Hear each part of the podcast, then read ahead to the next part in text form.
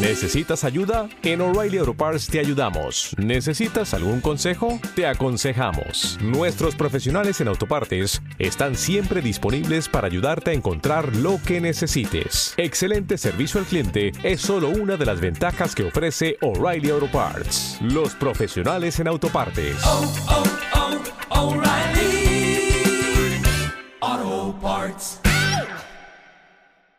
Dale más potencia a tu primavera con The Home Depot.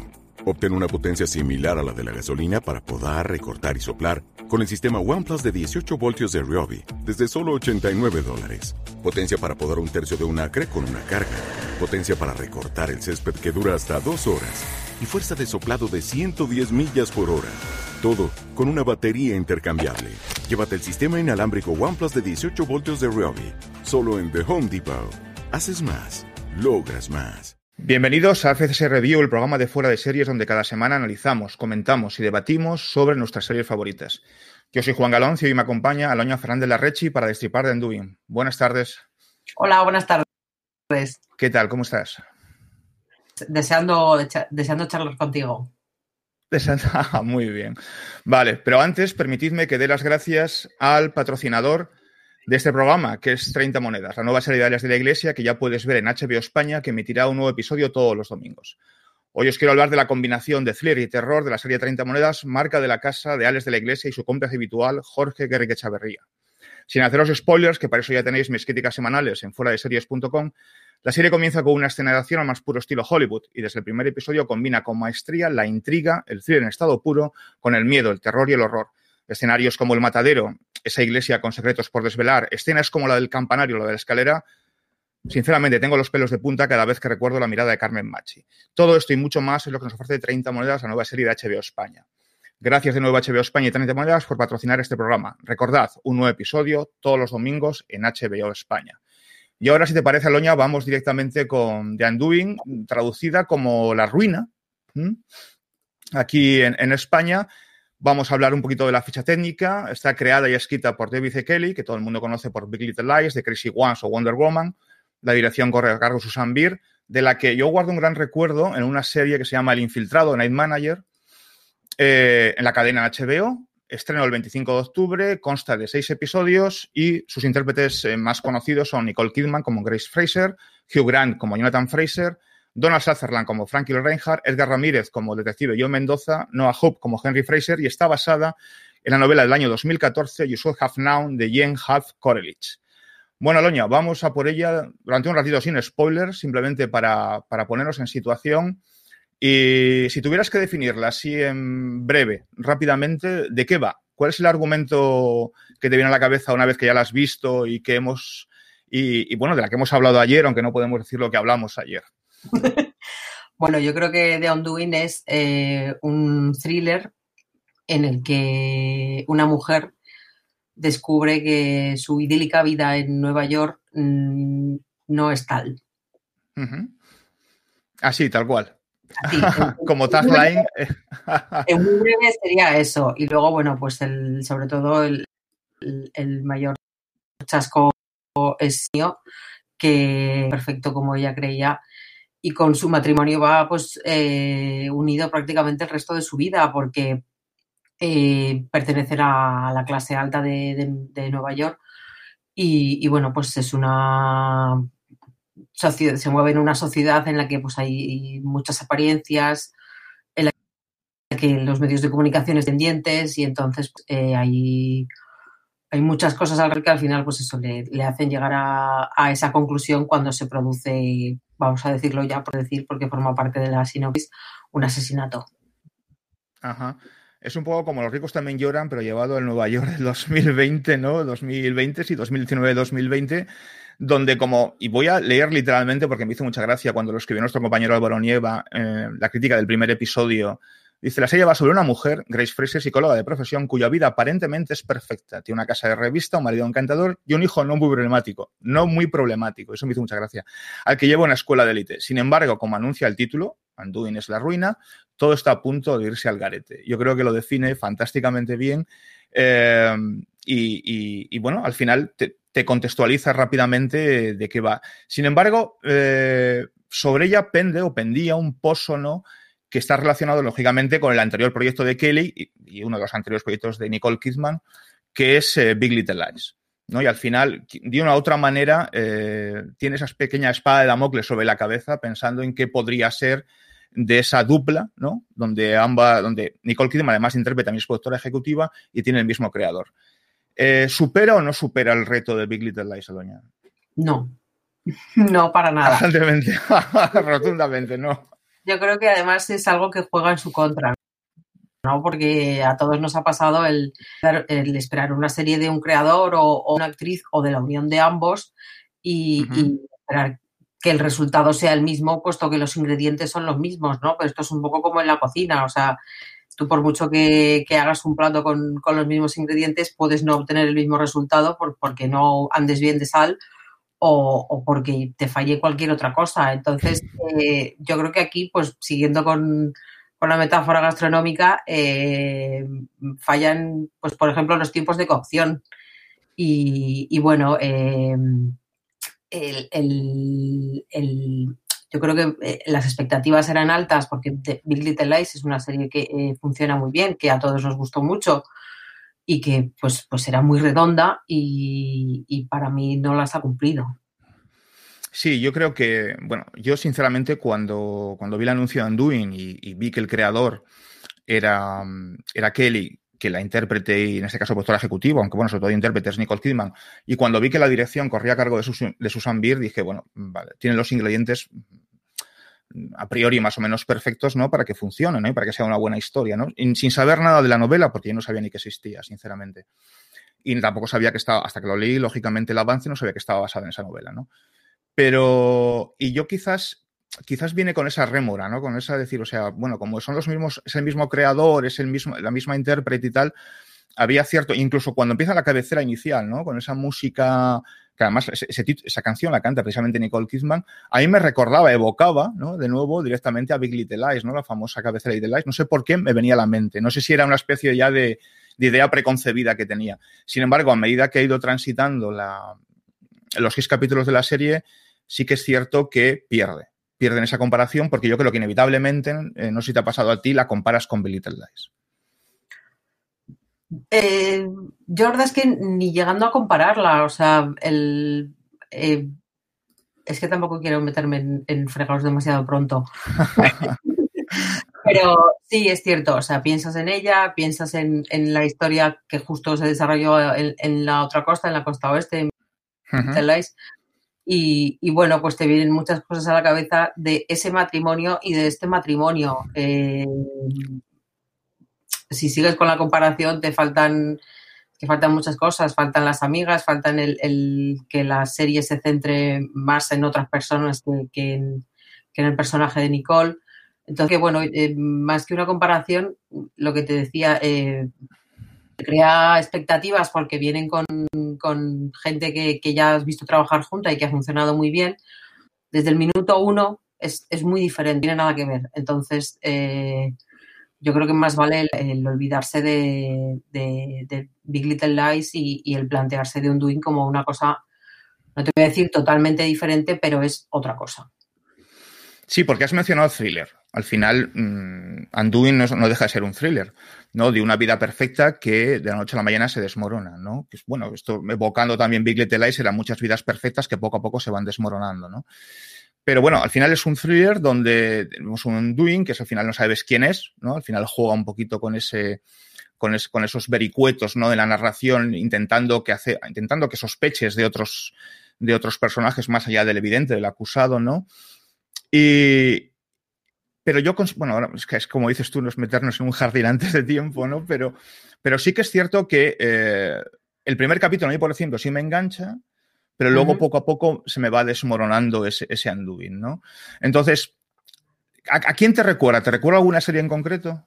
¿Te, recuerda algún, algún que a ti te haya dejado marcada que hayas dicho, joder, esto sí que es un Anduin de verdad? Mm, la verdad es que no, porque eh, yo que en este formato así tan, tan cortito, hacía mucho tiempo que no veíamos, yo recuerde que, tampoco tengo la, memoria televisiva, me falla bastante, eh, una serie tan centrada en, dos personajes porque está muy centrada en los personajes de, Nicole Kidman y, de Hugh Grant, incluso muy centrada en, Nicole Kidman. Y, bueno, eh, eh, tiene un escenario que todos conocemos, que es Nueva York, pues ahí se han grabado muchísimas series y que el, primer, el primer capítulo sí me gustó mucho, pero me parece que, es, que es muy diferente al resto, ¿no? Creo que, que, mm, genera unas expectativas que luego a lo largo del, resto de la serie eh, se pueden no cumplir porque, bueno, más allá del, momento del que el momento crítico, digamos, eh, yo creo que el, el, resto de la serie no sabe mantener ese nivel. Me parece que el primer capítulo juega mejor sus bazas, mientras que en el segundo, o sea, en el segundo y siguientes, va arrastrándose y, es mucho menos eh, redondo, por no decir que no es redondo. Ahora la vamos. bueno, ¿a, quién se la recomendaría? Yo se la recomendaría a todos los amantes de los Anduin, o sea, de los famosos quién lo hizo, porque hay un montón de, de, Anduin famosos, no sé, pues mira, una de las participantes en esta serie de Anduin es Sofía Grabol y se hizo famosísima por la famosa serie eh, danesa de Killing, por ejemplo, o, bien, no sé, unos clásicos como de Borgen o de Túnel, perdón, de, El Túnel, El Puente, eh, que son los clásicos Anduin que hemos conocido en los últimos años, ¿no? Sin embargo, eh, como bien decías tú hace un momentito, mm, te deja coja, es decir, te deja cojo en un momento dado de la, a partir del primer capítulo te deja cojo. Yo se la recomendaría, no sé a quién tú, o si se quiere recomendar a algún enemigo, también puede ser el caso, pero eh, yo se la recomendaría a, los amantes del thriller donde te plantea un montón de posibilidades y tienes tú que empezar a, vaticinar o investigar o a intuir quién puede ser el, asesino o asesina, ¿no? Sí, todos aquellos que, se quieran ver, eh, que quieran ver una serie en la que se tenga que plantear eh, el, quién ha sido, pues obviamente yo creo que, que les puede gustar. Bueno, pues después de esta breve introducción vamos a dar paso a la sintonía de, de la serie de Anduin y a la vuelta de la sintonía ya destripamos sin ningún miramiento y sin ninguna piedad la serie. Así que hasta ahora mismo.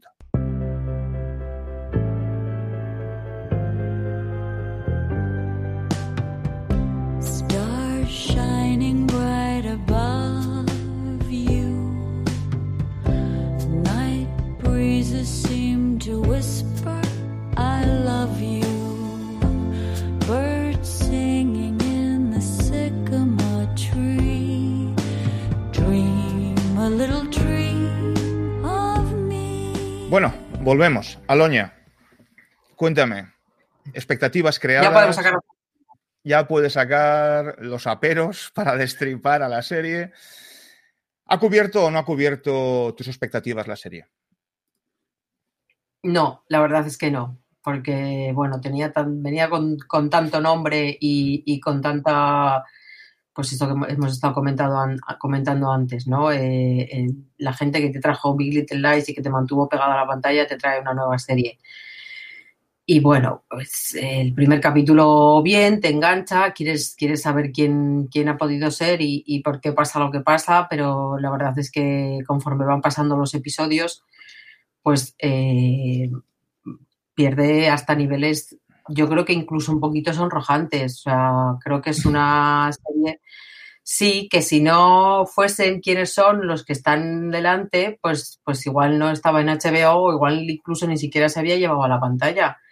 Tengo mucha curiosidad por, por saber cómo era el libro y si y, a, a, qué nivel llega el desastre del guion, porque yo creo que el guion es, es terrible, o sea, tiene momentos eh, que no te explicas, eh, conversaciones un poco, un poco naif, un poco ridículas y luego eh, eh, que ya desarrollaremos un poco más adelante, pero creo que, los secundarios no se les da toda la cancha que se les debería y que, los personajes, los protagonistas cargan con todo el peso de la narrativa cuando, cuando no deberían porque no da para ello.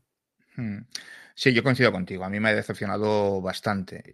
sí que es cierto que también me pasa como ti, es decir, el primer capítulo me engancha y me dice, vale, genial. Eh, me apetece mucho seguir viendo lo que me, lo que me propone la serie, pero luego hace, hace una especie de, cuesta abajo paulatina hasta el capítulo sexto. El capítulo sexto me parece, en cierto, hay, momentos en los que me parecen delirante.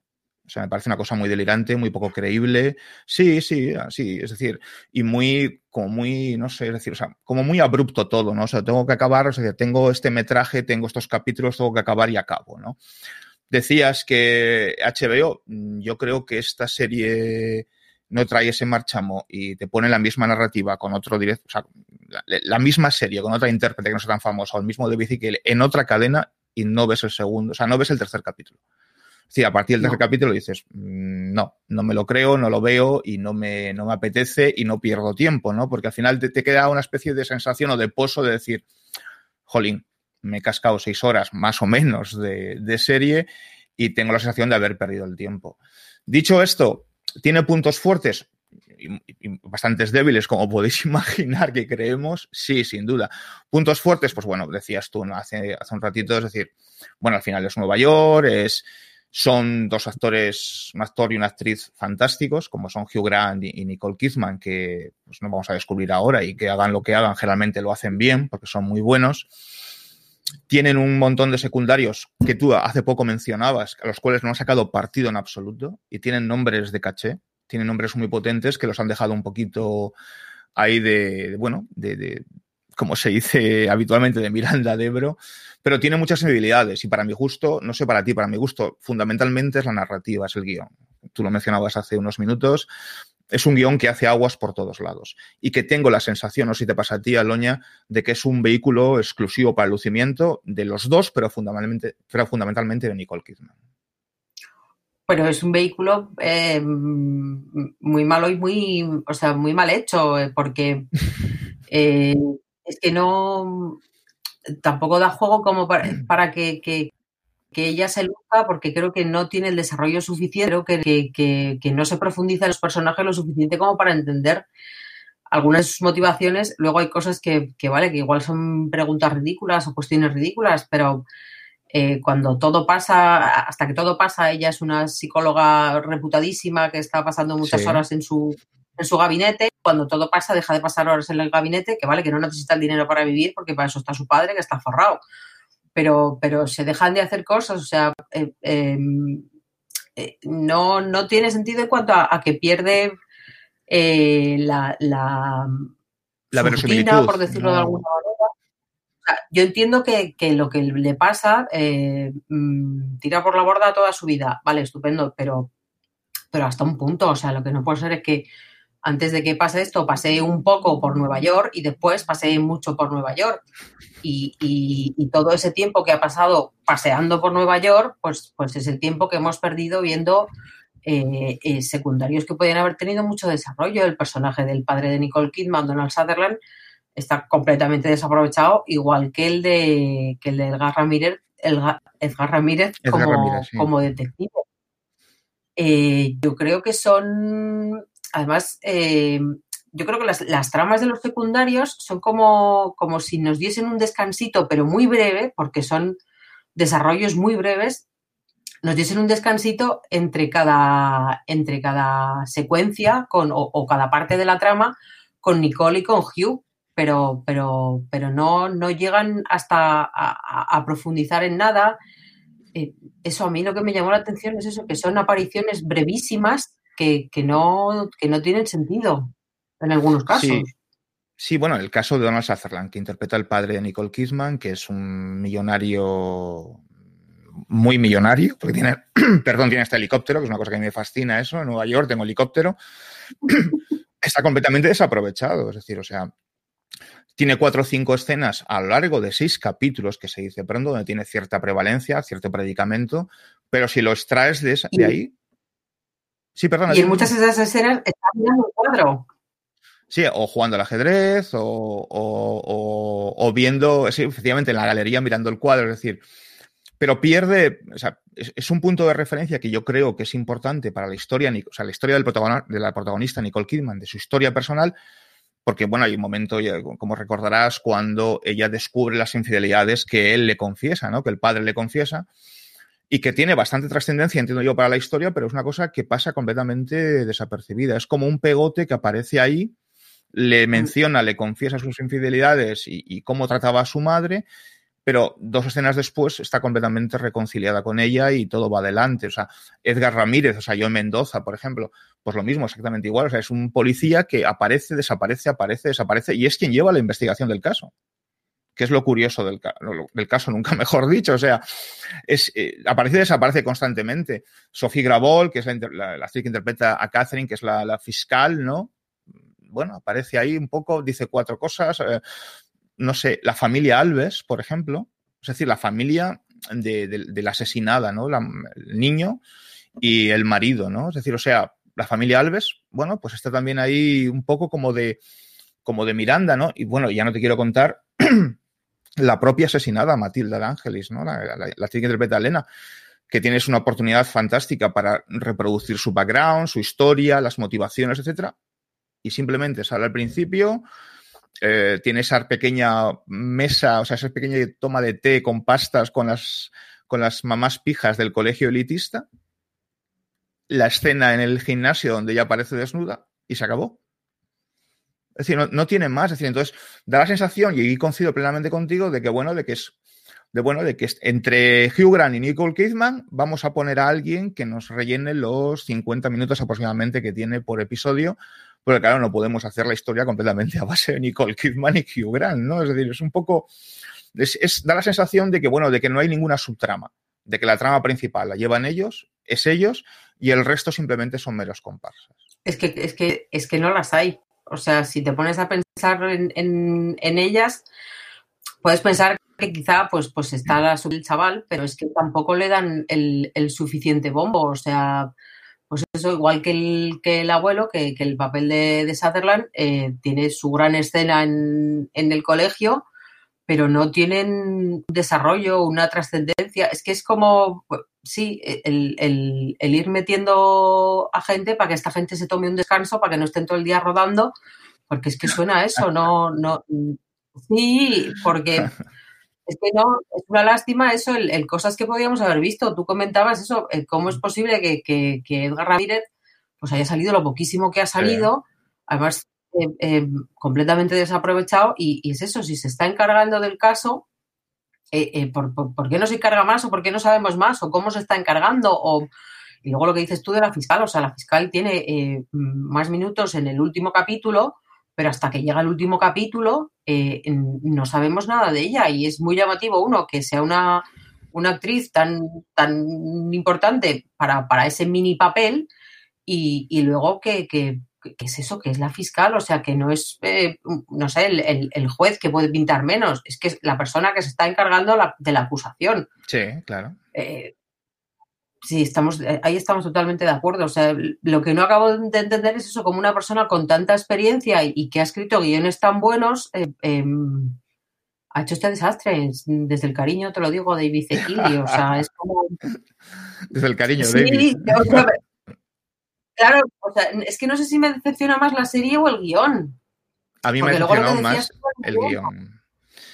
El, el, relleno, el último capítulo es, es como em, el último capítulo parece que acaba y podía haber acabado en un momento y sin embargo nos comemos 10 minutos más en, una persecución ridícula que, además llega a, una escena final aún más ridícula y, que luego pues eh, creo que está mal planteada. O sea, que es que creo que todo mal... Es que tú puedes llegar con una sensación hasta el final, pero es que esa sensación empeora después de la, de la, de la, de la secuencia final. Vamos, a mí me pasó, o sea, fue como bueno, vale, pues, pues puede ser que me esté gustando el final, pero es que luego ya llega ese momento con esa persecución y dices, ¿qué, estamos haciendo ahora? ¿Qué es esto?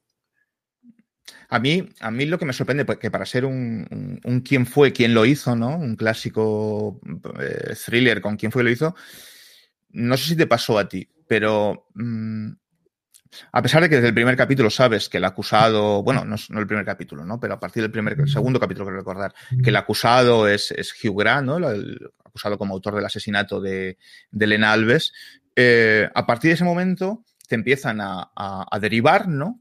por posibles, posibles sospechosos o sospechosas, ¿no? Y, esa posible acusación transita desde la propia Nicole Kidman, también te da la sensación de que puede ser Donald Sutherland porque odia a su yerno, eh, por supuesto, el marido, ¿no? Por celos de la asesinada, que es el, marido de Elena Alves, señor Alves.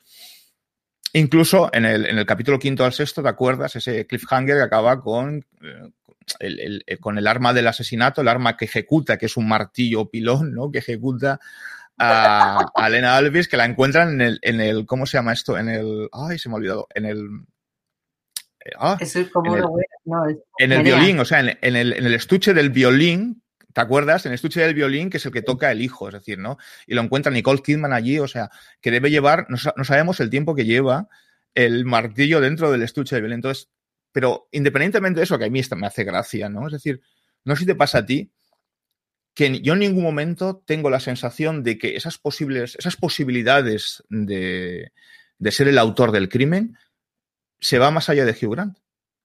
Mm. Es decir, o sea, no, no, no me dan los suficientes motivos narrativos como para inducirme a pensar que puede ser Nicole Kidman, Donald Sutherland, etcétera, etcétera, etcétera. No sé si te pasa a ti lo mismo. Sí, porque por, por la misma razón que con, que con las, las no tramas de secundarios, porque no las desarrollan. O sea, eh, a mí me llamó mucho la atención porque yo, bueno, llegué un llegó un momento en el que eh, pude planteármelo el que podía haber sido el, el marido de la difunta. Y, y hay un momento, no sé si es en el cuarto o el tercero, en el que pues eso, te cuelan una mm, micro secuencia, porque eso era micro, no era más, en la que aparece en el exterior del estudio escuchando como Hugh Grant se está, escuch- se está acostando con, con su mujer. Sí, Ya está. sí, cierto.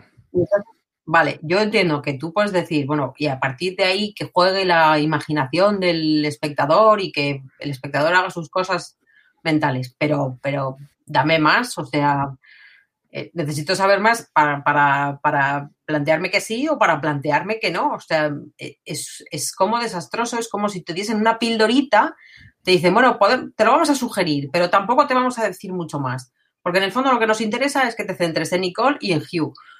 Y, y- y es eso, es, eso tampoco lo desarrolla, o sea, tampoco juega con, con la posibilidad de decir, pues, pues, pues puede no haber sido Hugh y vamos a jugar esa baza, que es una baza que juegan muy inteligentemente series que tú has comentado antes, ¿no? En Broadchurch o, o- o un montón de series que, que se plantean, ¿vale? ¿Quién ha matado a esta persona? Pero te dan esa posibilidad de que tú estés. Hay un momento, o sea, tú empiezas la serie y dices, estoy convencido de que ha sido Fulano, pero seguro que hay algún capítulo que te dan los suficientes ingredientes es. como para que digas, "Mm, pues puede que no haya sido Fulano, sino que haya sido Mengano. Este no, no, no te deja porque el ingrediente que te da es tan pequeño, tan mínimo, que, que- no te permite que tu imaginación desarrolle eso porque, porque no, no te han dado nada para hacerlo. Es como, es como ayer, ayer lo hablábamos por teléfono, es como un Belén, ¿no? Que están todos mirando al pesebre y el pesebre está Nicole Kidman y Hugh Grant. Es decir, los demás no pintan nada, no hacen nada, son simplemente, eh, bueno, estatuas de cera, ¿no? Que están ahí plantadas en el Belén mirando al pesebre, donde el protagonista en este caso son Hugh Grant y Nicole Kidman. Es decir, efectivamente, la carencia de tramas, la carencia de subtramas dentro de la trama principal, que es el asesinato y la búsqueda del asesino, eh, por la poca presencia y por la poca narrativa que les brindan a los secundarios, al final se te hace una cosa muy llana, muy lineal, y donde, como tú decías, eso son pildoritas, ¿no? Es decir, que te sugieren que, oye, mira, eh, te, te, puedo sugerir que el odio que tiene Donald Sutherland por su yerno podría ser el inductor del crimen o el autor del crimen. Eh, los celos de, del señor Alves. Eh, pero bueno, el último, la última sugerencia que te hacen me parece hasta eh, no solo grotesca, que es la del martillo dentro del estuche de violín, es que me parece ridícula. No sé si te parece, es una cosa como diciendo, ¿de verdad? En el capítulo quinto, al final del capítulo quinto, ¿me cuentas esto? Y luego además es aún más ridícula porque Hugh Grant eh, eh, se coge ese, ese- se, se agarra a ese argumento e incluso llega a planteárselo a, a- a su mujer. O sea, le A dice, Kidman. no, bueno, voy a hablar un momento contigo y no, tú has pensado que igual, que dices, pero vamos a ver, el planteamiento es ridículo de por sí, pero que un personaje que a estas alturas se vaya a coger a ese, a ese argumento es como, eh, o sea, resulta hasta cómico, de, lo ridículo que es, resulta hasta cómico, porque es como, no me puedo estar creyendo que vayamos ahora a eso. Y luego, que a mí me pareció un poco incomprensible, o sea, el, el- que va a, a- visitar al chaval a la habitación, que está, que, que si hubiese podido lo hubiese dado con el martillo el mismo, y, y al final, pues vente aquí, chaval. O sea, yo entiendo que sí, que el, que el, que el pobrecillo estará pasando por su propio proceso y, y todo lo que tú quieras, pero es que es un, o sea, así como la secuencia en la que eh, llega la, abogada y está viendo el, martillo y, pues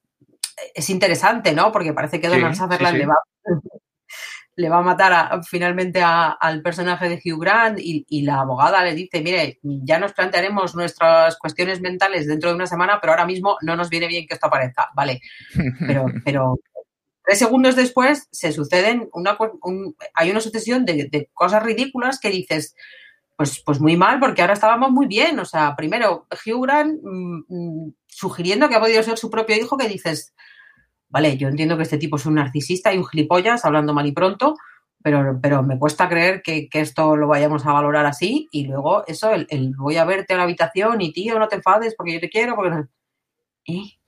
pero además, ojo, o sea, es, doblemente ridículo porque mm, al final no lo hemos mencionado, lo mencionamos ahora, porque él es un oncólogo infantil. O sea, Hugh Grant es un oncólogo infantil y durante toda la historia, todos los, los, los, flashbacks que hay a lo largo de la historia, resulta que es un un oncólogo infantil súper cariñoso, súper compasivo, súper empático, súper amable con los críos, que le gusta jugar con los críos, hacerles chistes y tal. Y de repente te plantan ese personaje, ¿no? Como diciendo, joder, es un, es un tío fantástico y tal.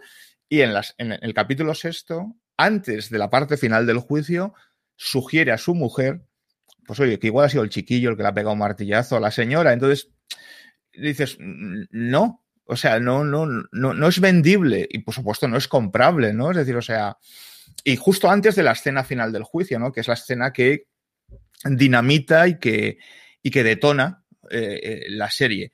Quiero ir a esa escena final, ¿no? Como ya la parte final. Es decir, ¿qué te pareció la parte final del juicio? Cuando Nicole Kidman da el golpe en la mesa, ¿no? Y, hace tambalear todas las, las toda la defensa, ¿no?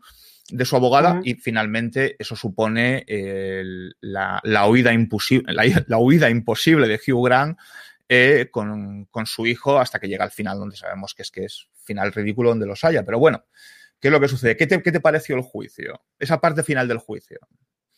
Eh, pues yo creo que es la más interesante, ¿no? El, el que por fin sea capaz de ver que, que, no tiene que quedarse con él y que si, que si él se queda, o sea, que si él sale libre, eh, escapar de, él y de tener una vida diferente eh, va a ser imposible y ella yo creo que está convencida de que, de que lo ha hecho y obviamente no quiere vivir con, un asesino. Creo que el, el, momento clave es cuando habla con, con la madre del personaje de Hugh Grant y yo creo que ahí ya cuando descubre eh, su pasado de verdad, es cuando se da cuenta de que en realidad no conoce a la persona con la que lleva viviendo tanto tiempo. Eh, me, gustó mucho el, cómo lo que planificaron, o sea, el cómo eh, voy a tirar, voy a señalar a este señor sin señalarlo y voy a hacerme un poco la loca, pero yo creo que, a mí me faltó un poco de desarrollo en cuanto a cómo se gestó, porque Entendemos que, todo pasa cuando ella se reúne con, su amiga en el parque, cuando le cuenta, mira, necesito hablar contigo. Em, de alguna manera otra, cuando hemos llegado a ese momento, ya se nos ha sugerido que son, que es muy amiga de la fiscal. Em, hubo un momento ridículo cuando llegó a un juicio en el que la saluda así como de lejos, que dices, ¿qué hace? O sea, que cuando un juicio, señora. Yo creo que ahí es cuando querían dejarnos claro que se llevaban bien, ¿no? Por si no lo habíamos entendido hasta entonces. Y, bueno, eh, todo se gesta en un baño muy feo, muy, muy, con un color crema así como muy horroroso.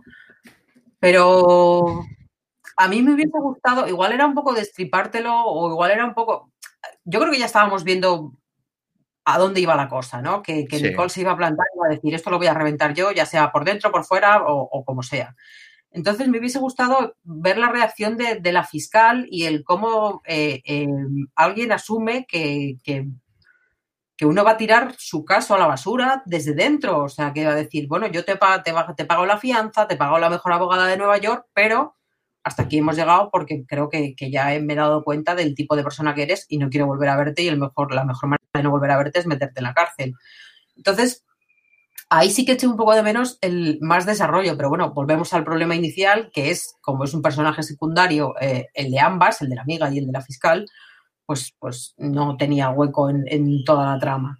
Y, bueno, me gustó. Eh, la cuestión judicial ya se me queda un poco más eh, alejada, es como, bueno, eh, que si, como si tú has llamado, esto, todo esto tú lo controlas mucho mejor, porque ayer cuando hablamos por teléfono me lo contaste mucho mejor, pero el, el, el no puedo volver a preguntar, no puedo volver a plantear, da igual. Yo lo que habría acabado es con ella saliendo del juzgado, agarrándose de Donald y diciéndole, eh, te quiero mucho o eres muy grande o no sé qué es lo que le dice, pero ahí yo creo que es la escena final y, y ya está. Y nos dejamos la persecución que insisto en que es ridícula.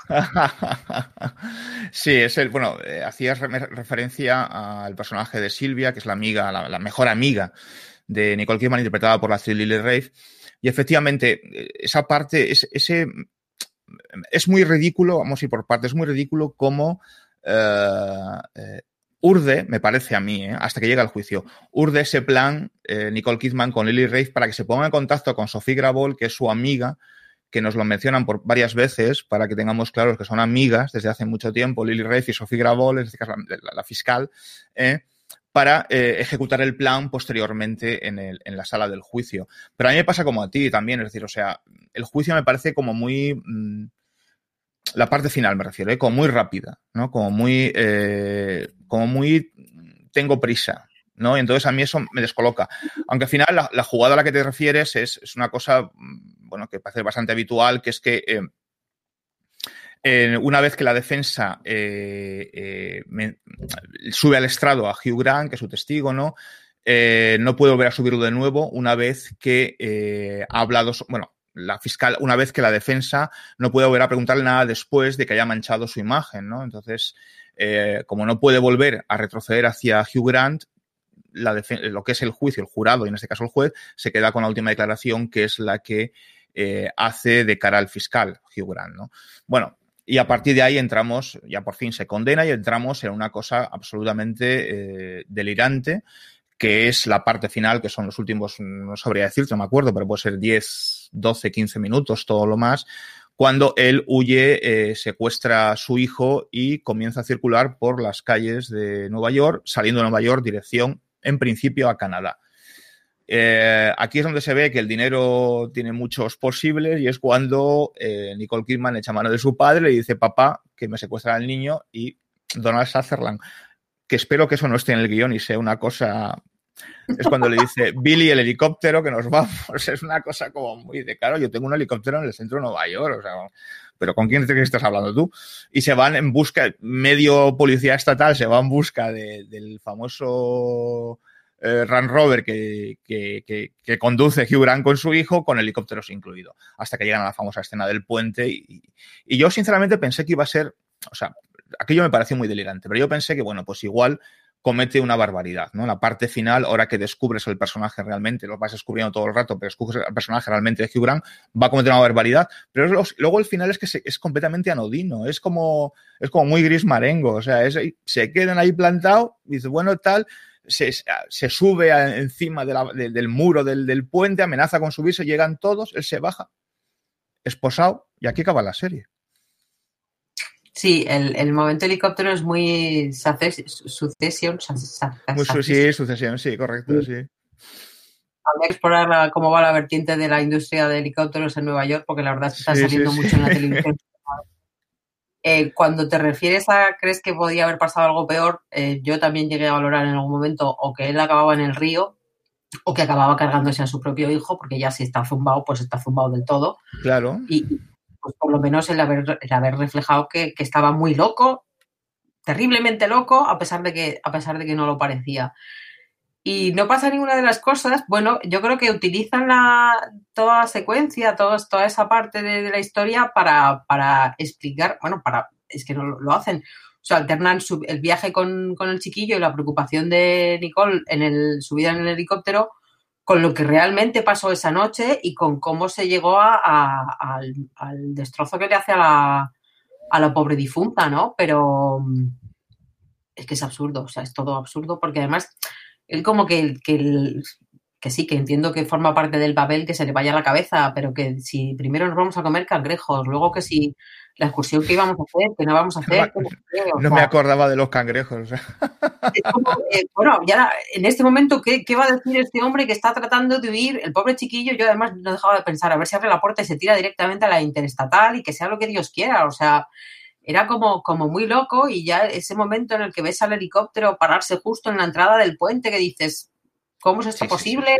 Eh, eh, yo incluso me llegué a plantear lo de las hélices y el cómo, esto está perfectamente cuadrado, está todo ahí, tal, el camión, que si, que si me lleva el camión por delante, que si no, que es como, venga, vamos a darle un poquito de emoción a esto, vamos a estirarlo un poquito más, vamos a ponerle ahí un, que se agobie un poco el, personal antes de, despedirnos definitivamente.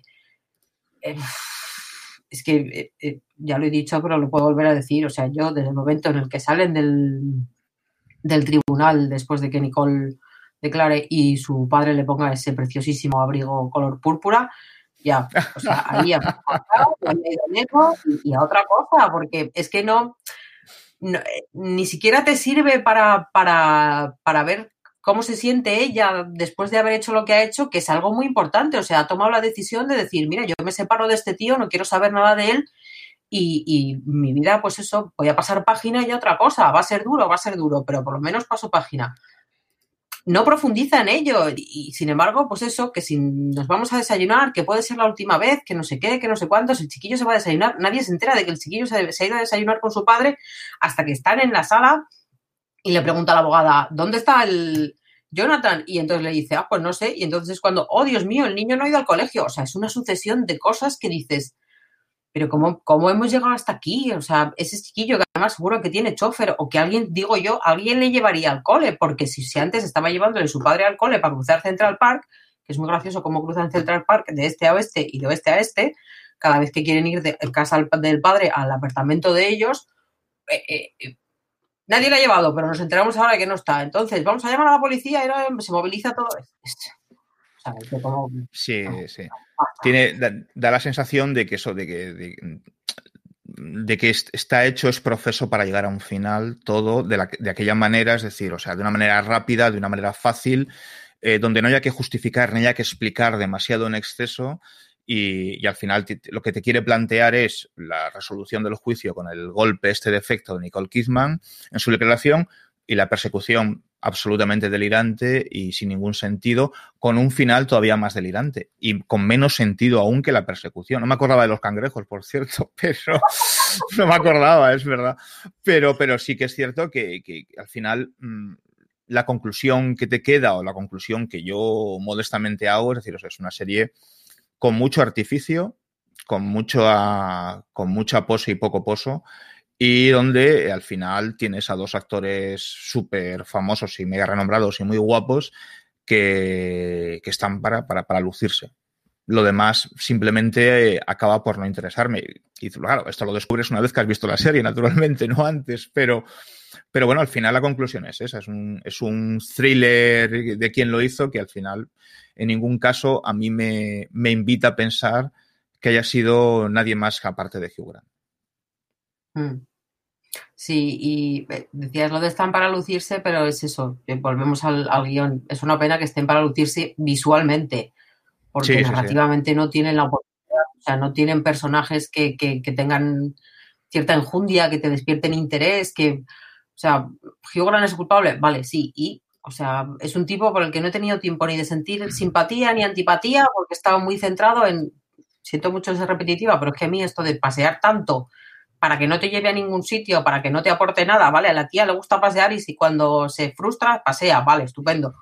Pero no hace falta que me lo digas 80 veces mientras no le estás dando tiempo de desarrollarse a otros personajes y mientras podías haber aprovechado pues para, para yo qué sé, para, para aportarle más, más sabor, más, más contenido a, una serie que el planteamiento es muy interesante y podría haber dado mucho jugo, pero yo creo que eso, el, el, que no le des a Nicole la oportunidad de decir o de que la podamos ver eh, eh, pues, pues asumiendo que, ha hecho lo que ha hecho y que, que, ahí se acabó su idílica vida o su idílica vida con el, con el pediatra. Sí, sí, sí, coincido contigo. Bueno, pues eh, vamos acabando ya. Y antes, bueno, me gustaría, antes de despedirnos, recomendaros algunos contenidos que hemos publicado en foradeseries.com sobre Anduin, como la crítica niega. Y poco más, agradeceros de, agradecer de nuevo a 30 monedas por patrocinar este programa. Recordad un nuevo episodio de las salidas de la Iglesia en HBO España cada domingo. Y además está disponible cada lunes en nuestro canal de podcast. Podéis suscribiros a nuestro contenido en audio en iTunes, en Apple Podcasts, Evox o vuestro reproductor de confianza buscando fuera de series eh, en el buscador y, y, ahí lo tenéis. Recordad siempre más información y artículos en fuera de series.com. Aloña, eh, esta es nuestra primera vez, que dicho así suena como muy, como muy folclórico. ¿Eh? ¿Perdona? Sí. Pero encantado y, y muchísimas gracias por, por, por, acompañarme o por acompañarte a ti en este, en este destripamiento y esperemos que la próxima vez que nos encontremos aquí sea con una serie que nos guste a los dos. Eso es, eso es, que, que, que sea para algo que nos haya gustado más. Ha sido un placer. Un placer. Pues nada, eh, nos vemos otro día. Un placer y hasta luego.